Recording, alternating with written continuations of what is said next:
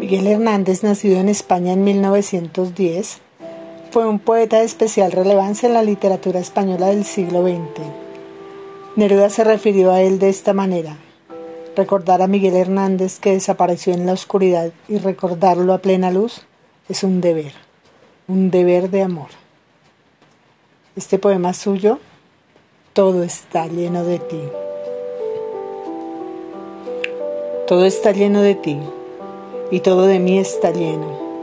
Llenas están las ciudades, igual que los cementerios, de ti por todas las casas, de mí por todos los cuerpos.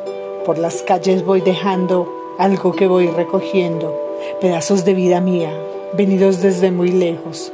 Voy al lado a la agonía, arrastrándome me veo, en el umbral, en el fondo latente del nacimiento.